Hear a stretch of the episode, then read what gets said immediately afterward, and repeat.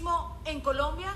Sí hay. En esta sociedad no somos tratados como iguales. Aunque somos humanos. El racismo es una de las pandemias más viejas y destructivas. La vida de las personas negras importa. Las vidas negras importan. Tu vida importa.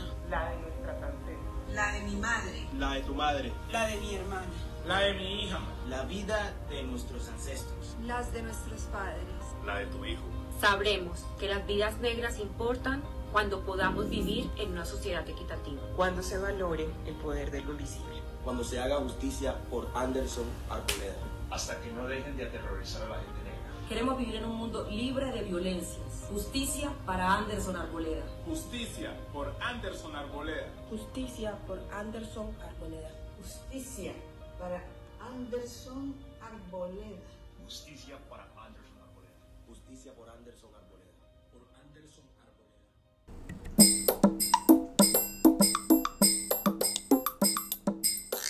Hola, yo soy María José. Hola, yo soy María Luisa. Bienvenidos a Caldito de Conciencia. Este es un espacio en donde nos preguntamos qué estamos cocinando las mujeres de hoy en día y ustedes son siempre el ingrediente más importante.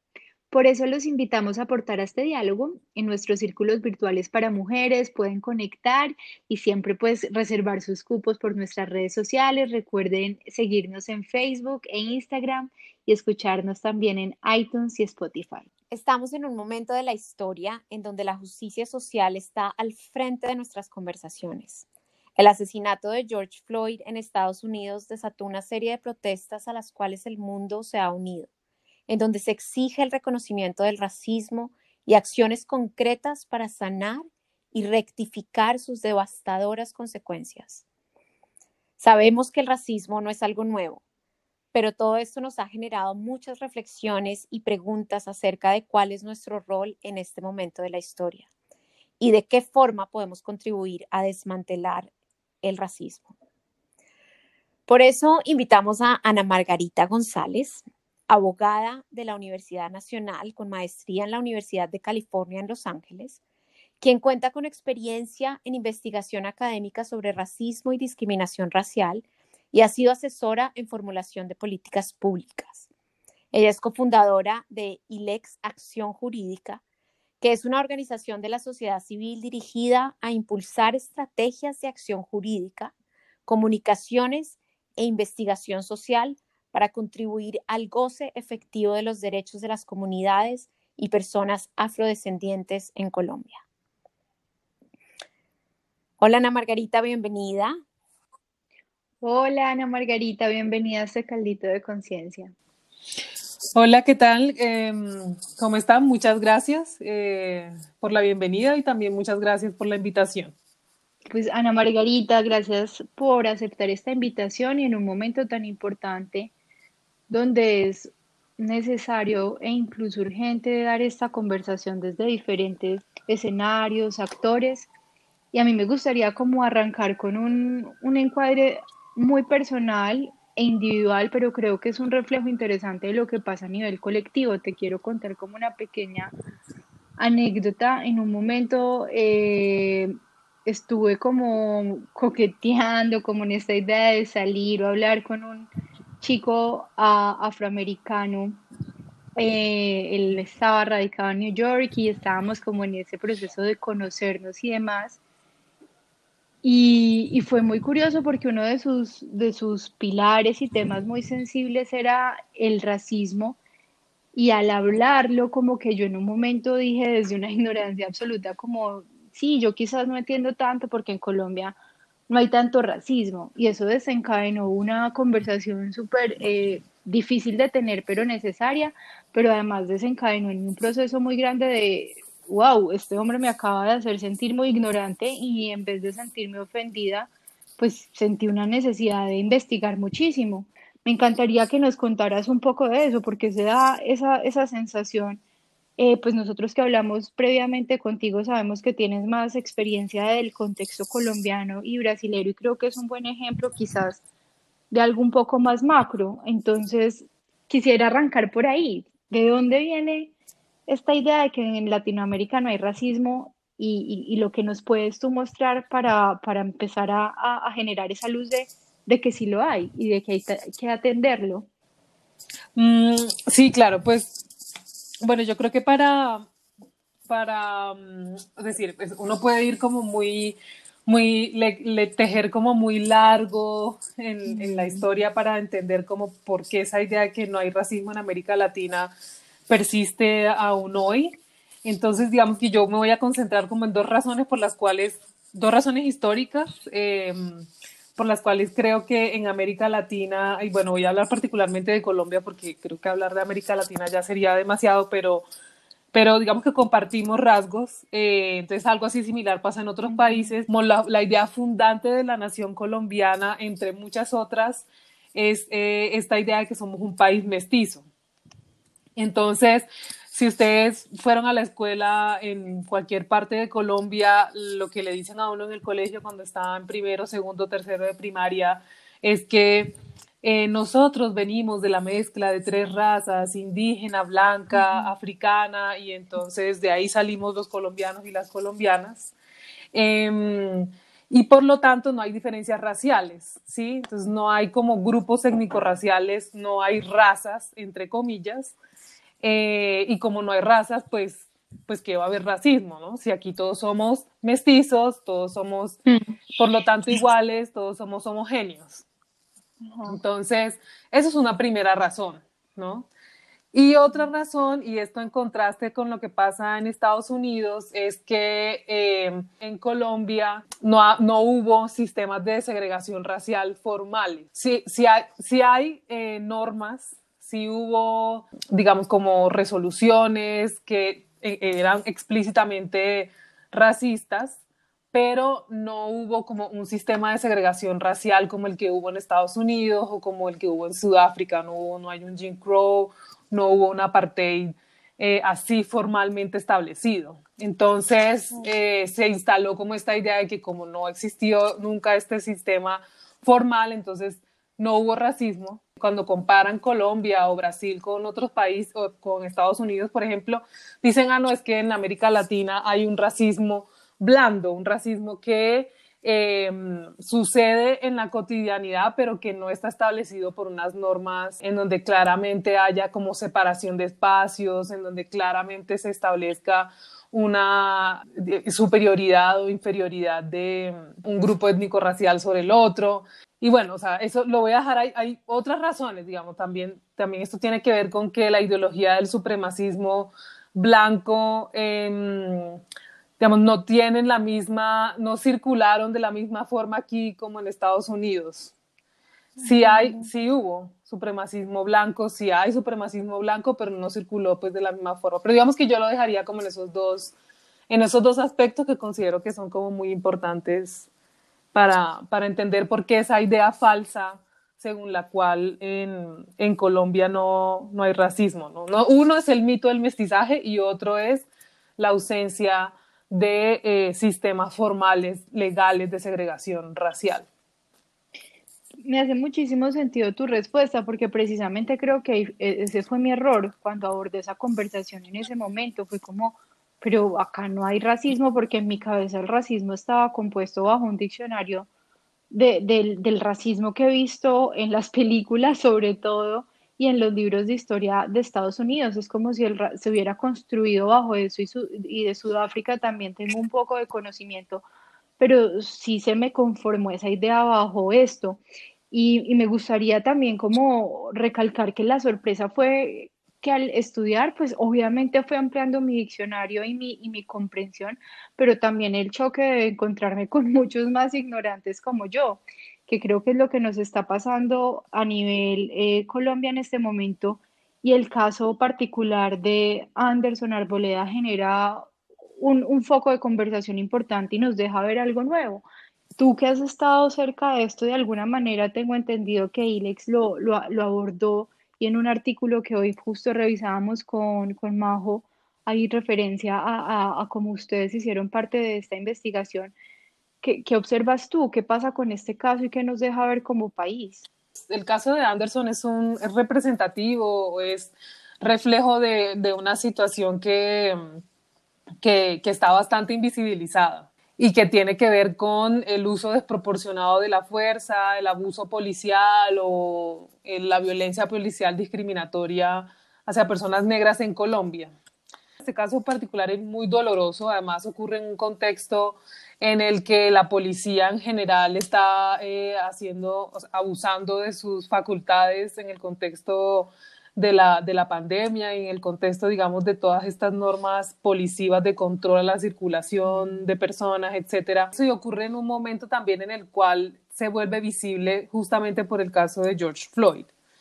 Eh, pero en realidad esto es un fenómeno extendido. Básicamente una persona tiene que estar poniendo en peligro la vida de otra persona para que la policía tenga, digamos, la autorización legal y constitucional para usar ese tipo de armas eh, y lo que estaba pasando es que eh, bajo cualquier circunstancia, sin ninguna justificación, la policía usa estas armas y usa excesivamente la fuerza y eso resulta en, muertes injustificadas de personas que ni siquiera están armadas, como, como en el caso de Anderson Alboleda, un joven que iba para su casa eh, y que es brutalmente golpeado por un agente policial. Me gustaría leer lo que ustedes escribieron porque me parece que es un texto muy poderoso eh, y en uno de los artículos o blogs de la organización escribieron lo siguiente. Nos duele y nos indigna lo que pasa en Estados Unidos, pero no está tan lejos de lo que pasa en Colombia. Anderson Arboleda, un joven afrocolombiano habitante del municipio de Puerto Tejada, fue brutalmente golpeado hasta la muerte por agentes policiales en la puerta de su casa, aparentemente por violar el aislamiento obligatorio. Las restricciones a la movilidad y circulación de las personas en el contexto de la pandemia ha generado toda suerte de excesos por parte de la policía. Igualmente, en ciudades como Cali, Bogotá, Medellín, Cartagena, entre otros, mujeres y hombres negros se enfrentan a situaciones muy similares a aquellas denunciadas en Estados Unidos que nos revelan que el racismo policial es un problema aquí y allá, que se manifiesta de diversas formas.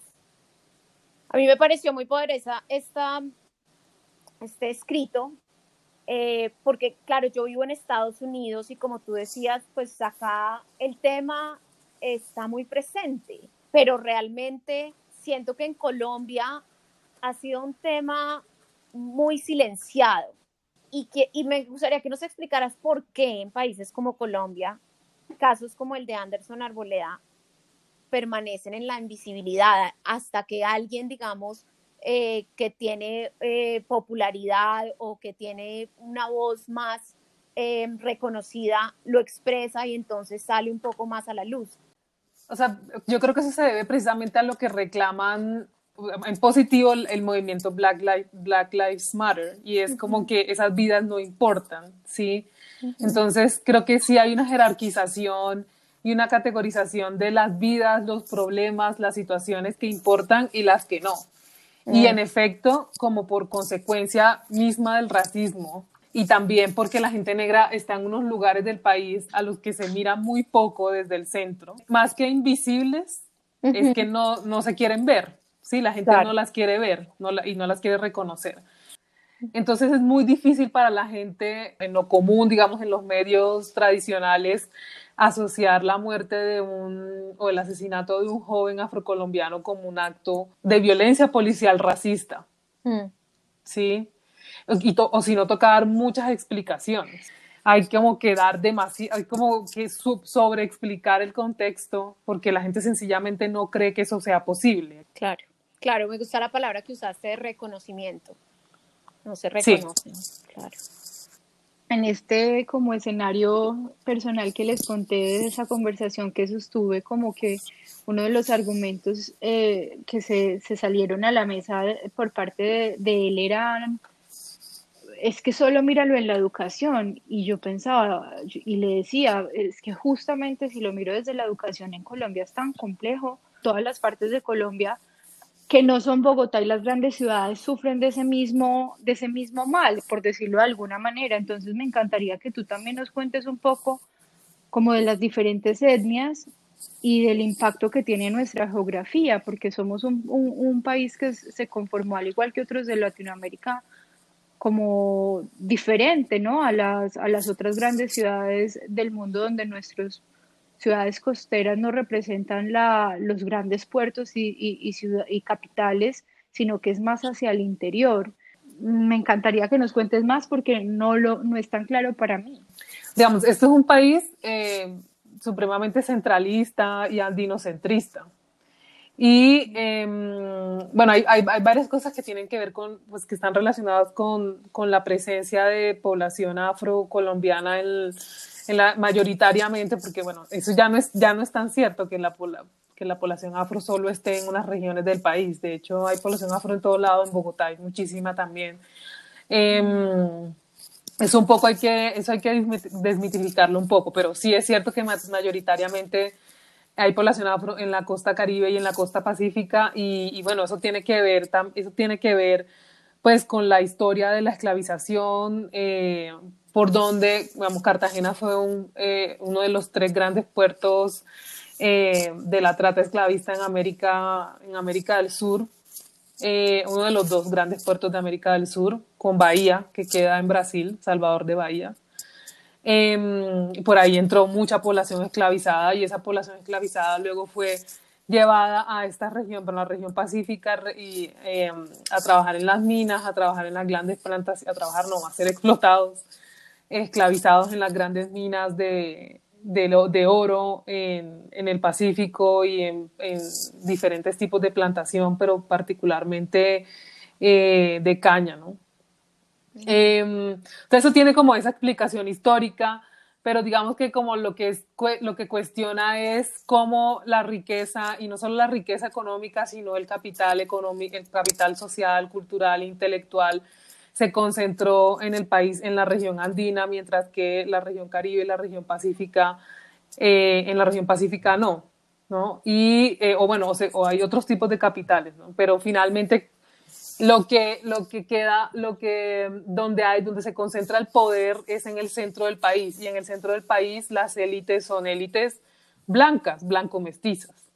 Hmm. Em, y esa, esa idea de que en, en, el centro del país y en las zonas de altas, digamos, de montaña, es en donde vive la población más inteligente y en las zonas bajas la salvaje eso era lo que decían eh, biólogos de la Sabio Caldas, en la comisión esta coreográfica, eh, digamos, también desarrollaron toda una idea de un raci pues, eh, pseudocientífica del racismo, mm. em, en donde se referían a esas tierras bajas, entre comillas, tropicales, en donde vivían los negros, los indígenas, donde la gente era menos inteligente, menos trabajadora, floja, bueno, y toda esa cantidad de imaginarios todavía están muy presentes en nuestra, en nuestra sociedad.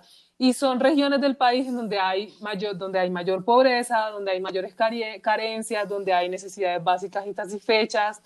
Entonces, digamos que hay una noción que se llama geografía racializada y es que en Colombia, entonces, estas zonas del país en donde habita, habita mayoritariamente población afro, son las zonas en donde hay mayor ausencia del Estado o presencia muy escasa del Estado, ¿sí? Para, sobre todo presencia escasa para resolver problemas sociales. Hay mucha, puede haber presencia militar y mm. eso, pues.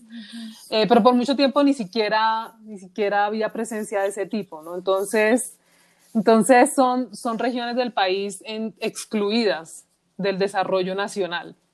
Y no es coincidencial, o por lo menos esta noción de, de, geografía racializada lo que dice es que eso no es coincidencial. Y es que intencionalmente, si no fuera explícito, intencionalmente em, autoridades públicas eh, se concentraron en invertir en, en, el centro del país y todavía es así, ¿no? Eh, mientras que las regiones, lo que dice la gente es que la Colombia profunda, los territorios, así hablan, ¿no? Son regiones históricamente abandonadas por el Estado y donde la inversión del Estado ha sido mínima, por no decir eh, nula, pero donde sí llega el Estado a extraer recursos, ¿no? Porque eso sí, eso sí pasa con frecuencia, digamos, está, está presente el Estado extractivo y las industrias extractivas, pero no, no está presente el estado, digamos, de bienestar o el estado social de derecho, ¿no?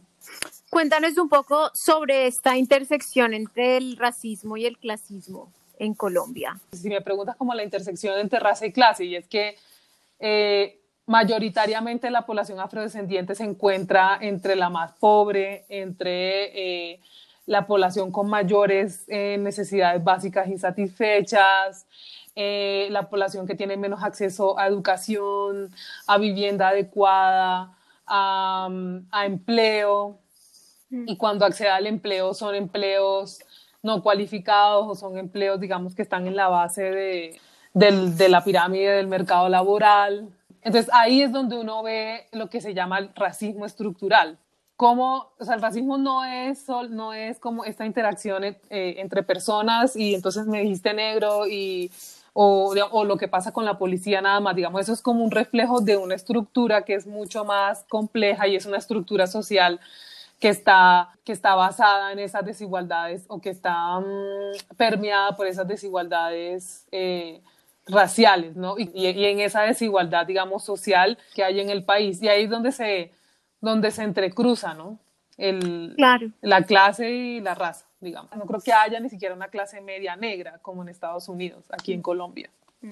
Eh, hay unos pocos, y hay unos pocos personajes que están ubicados en, en, ciertas posiciones de poder económico, político, pero pues son muy escasas, son la excepción. Y en todo caso son personas que en esos entornos son eh, víctimas de discriminación racial y de racismo constantemente.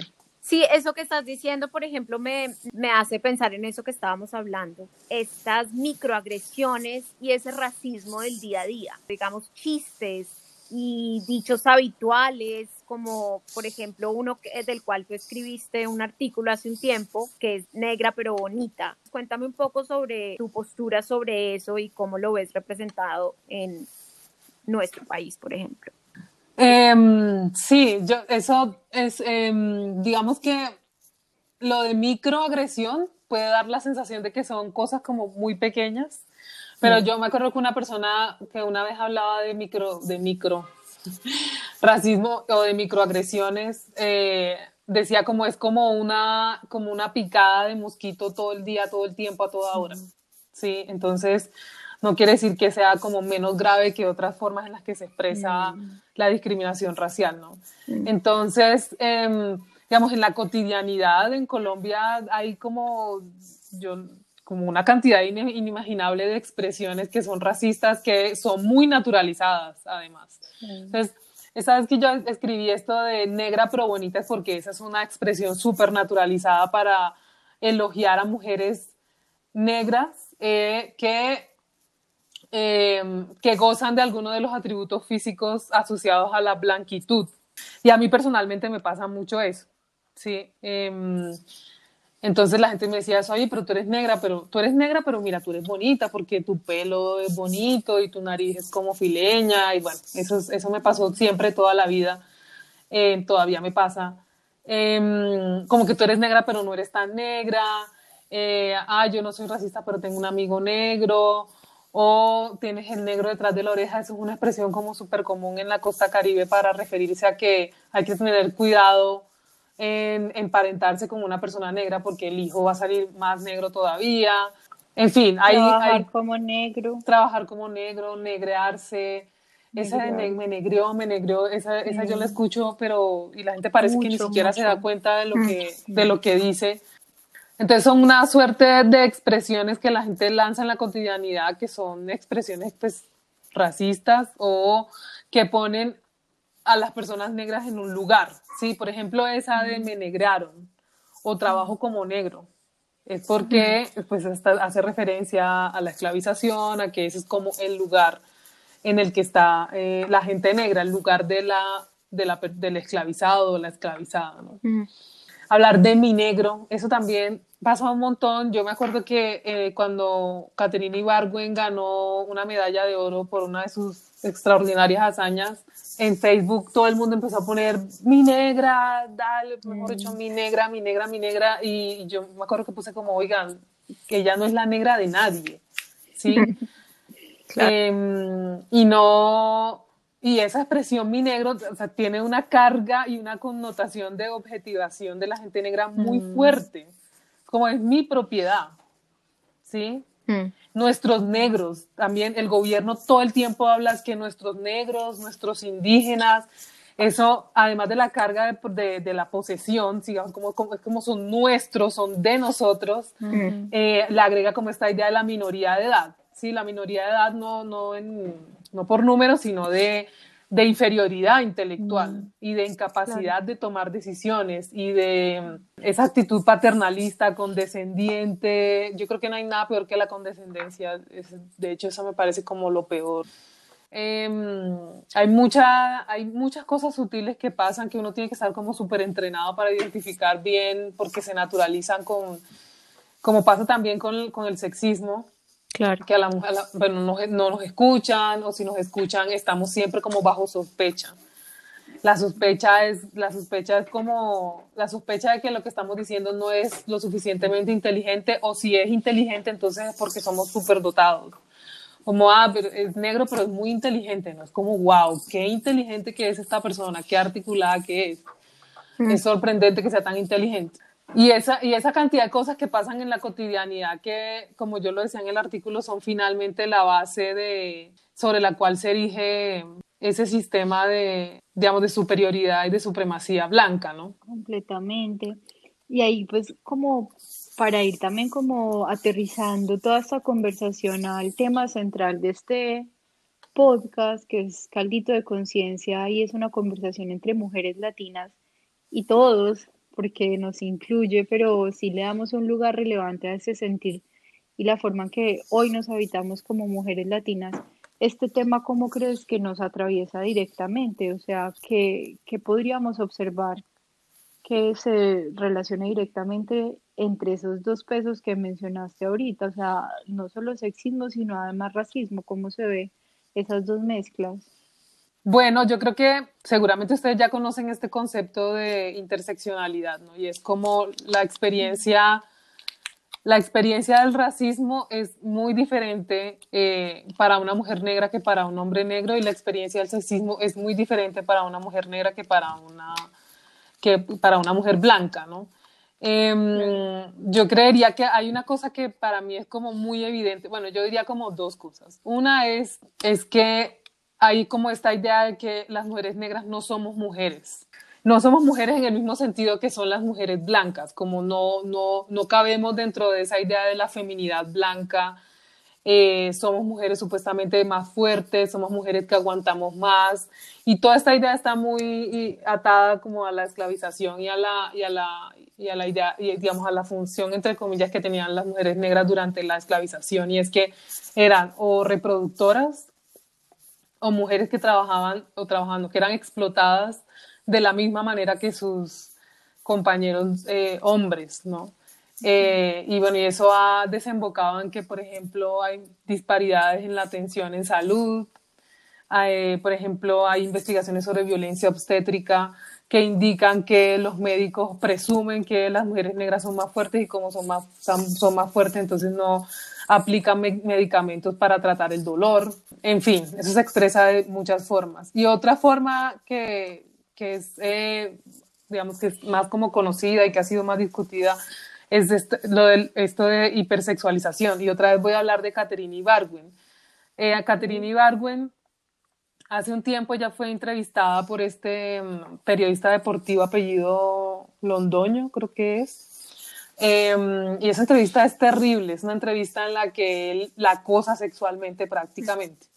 De hecho, en la entrevista le dice, ¿Y quién le cuida esas piernas? Usted no tiene un machuque, ¿quién es el negro que le cuida esas piernas? Entonces se aproxima a ella de una manera absolutamente irrespetuosa. De la, de la misma forma seguro no se acercaría a otra, a otra, a una deportista blanca como, yo qué sé, Mariana, como Mariana Pajón, por ejemplo. Yo no creo que se aproximaría a ella de esa forma. Entonces se siente como con la autorización de eh, entrevistarla y de referirse a ella de esa forma, de acosarla de esa forma, una, una, periodista de altísimo nivel, una, perdón, una pues, deportista de altísimo nivel, porque él cree que tiene esa, o sea, que esa mujer está disponible para eso, ¿sí? ella está disponible para eso y además él la ve como un objeto sexual. Y es cierto que a todas las mujeres blancas, negras, todas así, hay sexualización en, eh, digamos, es como una forma en la cual se expresa el sexismo, pero hacia las mujeres negras tienen unas particularidades de violencia y de hipersexualización. Entonces son todos estereotipos y prejuicios racistas en donde uno ve claramente cómo, cómo opera el, el racismo y el sexismo eh, al mismo tiempo. También, digamos, está como obsesión colectiva con la blancura, la agresión que eso es a, a, muchas mujeres. Em, en, en, un país como el nuestro, yo, yo, por ejemplo, siempre sentí mucha resistencia y agresión de parte de mi familia. Esta idea de, ay, ¿por qué no te pintas el pelo de, de mono? Y como inclusive en, los, en las novelas y en la publicidad, toda la imagen de belleza es con una imagen blanca y rubia y muy anglo, digamos, en un país como el nuestro, que realmente creo que es una agresión al subconsciente de muchas mujeres en nuestro país. Si hay, si hay algo, digamos, que quisieras profundizar en esta idea de, de arquetipo de belleza y eso, cómo puede, qué puede causar en las mujeres afrodescendientes, igual como en el colorismo, digamos, y los mm. tonos en nuestro país. Sí, de hecho, sobre, sí, de hecho, eso me iba a referir. Yo creo que es clarísimo como que todavía en, en nuestra sociedad persiste un estándar de belleza occidentalizado, occidental, que es eh, una mujer delgada, blanca, rubia, de cabello liso. Em, y lo que se vaya acercando más a eso es lo que es percibido como lo más bello. Em, y así también opera, lo que se vaya acercando a eso eh, en toda la escala como de, de, de tonalidades y de rasgo, de rasgo físico que pueda tener una persona. Entonces, yo creo que sí, en efecto, y así funciona mucho el colorismo en general, pero digamos el colorismo dentro de la belleza, eh, dentro del mundo de la belleza me refiero como al, modelaje, a la publicidad, en la, en la televisión, en los medios. Eh, siguen eh, retratando, o más que retratando, es como em, presentando mujeres negras, pero mujeres negras que son como aceptables, entre comillas, ¿no? Como aceptables. Y las mujeres negras que son aceptables son aquellas que se acercan más a esa idea de la, de la blanquitud y eso pues está muy presente en los medios de, en los medios de comunicación, ¿no? ¿Tú crees que estamos en un momento, crees que hay algo que está pasando hoy en la historia que digamos abre una puerta hacia un avance? Pues yo creo que de hecho yo estoy bastante como gratamente sorprendida como de todo lo que ha despertado el, el movimiento de Black Lives Matter en Estados Unidos y como la coyuntura, ¿no? Porque por lo general estas cosas siempre han sucedido y siempre hay protestas, pero bueno, esta vez ha sido como mucho más amplio y digamos que creo que está llegando la discusión y la conversación pública del tema a espacios en donde yo no lo había visto antes. Claro. Sí. Eh, entonces creo que es, creo que es un, es un momento interesante, pero el, el, problema con estos momentos es que así como se, se encienden, se apagan. Entonces, sí, está la coyuntura, todo el mundo quiere hablar de racismo aquí y allá, eh, sacan artículos, revistas, etcétera, eh, hay como discusiones públicas, debates públicos, pero luego ya no, no pasa mayor cosa. Entonces, lo que creo que hay que hacer es como tratar de mantener la conversación pública sobre, sobre el tema, ¿no? Y, pero creo que hay apertura eh, y creo que hay discusiones que se están dando alrededor que, que son de más largo aliento, como esta del racismo en la academia o la del racismo en la escuela, que yo creo que la escuela es como el dispositivo social en donde, donde hay mayor reproducción del racismo y de muchas otras formas de discriminación. Entonces me parece que sí estamos en un momento, en un momento interesante, yo no diría como que histórico, pero sí, sí en un momento interesante en donde al menos la conversación pública sobre el tema se está motivando y hay que aprovechar para, para tenerla en todos los lados que se pueda, con todas las personas que se pueda. Y eso es lo que estamos tratando de hacer desde ILEX. ¿qué crees que deberíamos estar cocinando las mujeres de hoy en día, entendiendo este cocinar como este, este hablar desde caldito de conciencia, que es como esta invitación a lo que cocinamos las mujeres en términos de las conversaciones, acciones que estamos dispuestas a dar? Pues podría ser muchas cosas, pero yo creo que una que es bien importante y es como, creo que las, las mujeres y el feminismo, más que como las mujeres en general, digamos, las mujeres feministas y el feminismo, tiene que empezar a tejer puentes y a, y a y a propiciar encuentros y a propiciar discusiones y a propiciar formación alrededor de lo que le sucede a las mujeres negras eh, a las diferencias que hay entre ser mujeres, de ser una mujer blanca y de tener privilegios de clase y entre otros, pues en relación con las mujeres negras, la invitación es que conozcan las apuestas políticas del, de esa corriente del feminismo que se llama el feminismo negro o el afrofeminismo, en donde justamente están como toda esta discusión sobre cuáles son esas diferencias y cómo apostarle a sociedades más igualitarias y cómo eh, el feminismo no, no, no es si, si no es antirracista. Me gustaría oír si tú tienes algún concepto o algo en lo que tú sientas que concretamente las personas que nos lleguen ahí a oír en algún momento eh, puedan contribuir a desmantelar el racismo. Digamos, esto que acabas de decir es muy concreto. ¿Qué otro tipo de cosas podemos hacer para cambiar estos prejuicios y cultura racista que creo que además nos quita a todos vivir en una sociedad justa, equilibrada, en, en, nos deshumaniza realmente de alguna forma. A ver, son varias, ¿no? Em, una es como informarse y informarse no es, no es solo esperar a que personas negras los informen sobre lo que está pasando, sino también como buscar medios para la, para la autoformación en como cuáles son esas, digamos, como en qué es lo, como lo básico sobre cómo opera el racismo y de qué formas las personas o ellos mismos en su cotidianidad lo reproducen, ¿no? Yo creo que otro bien importante puede ser en la educación. Yo creo que eh, muchos en, en un momento u otro, bien sea porque son, somos padres o madres o, o porque tenemos una profesión asociada a la escuela o a la educación o a algo que tiene que ver con la educación.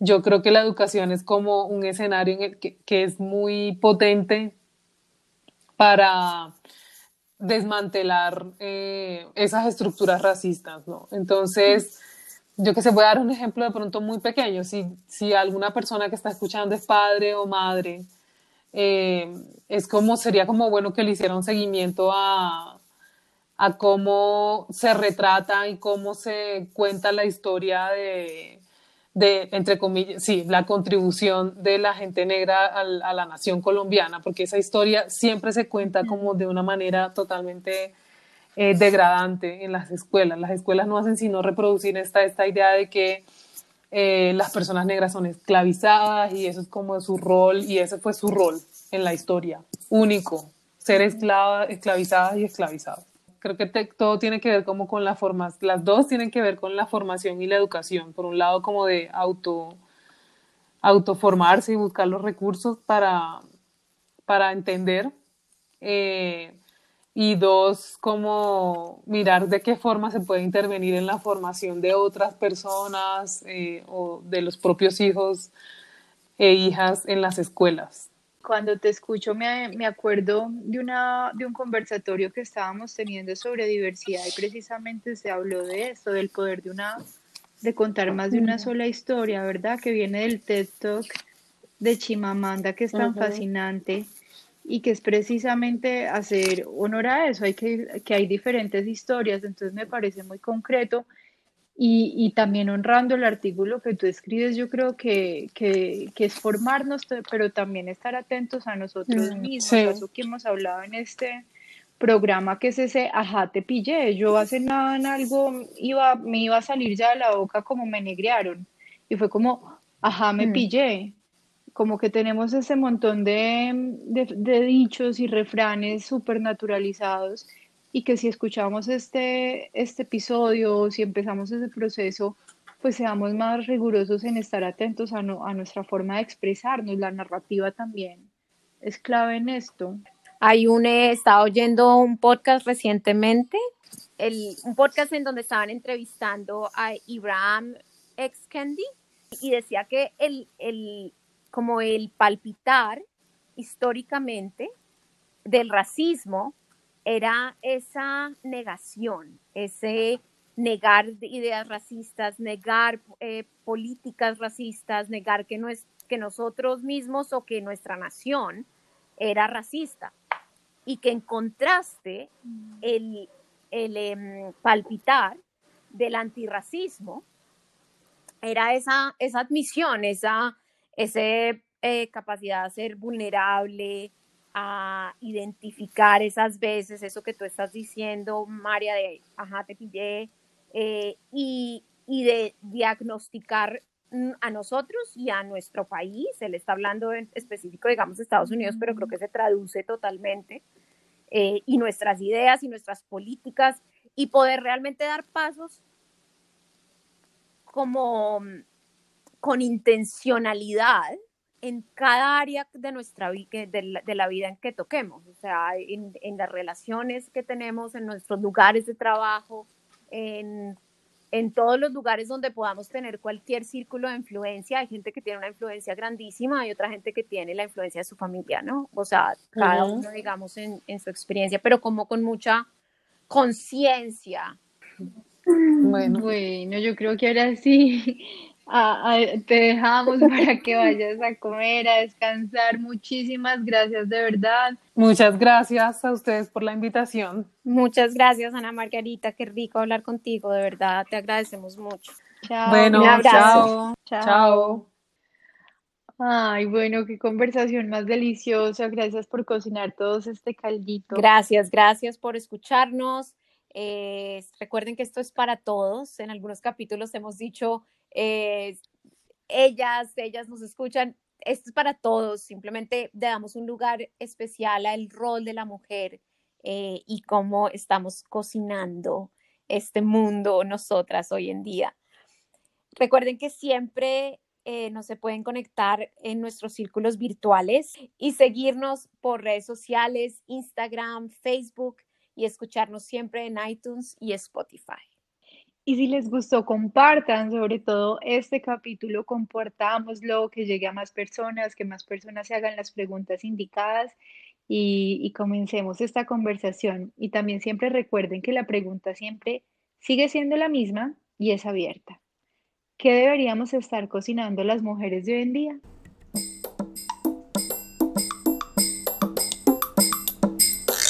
Algunos de los audios que oyeron al principio de este capítulo vienen de publicaciones en Facebook compartidas por Afroestilo, Nidia Góngora y Afro Unidos.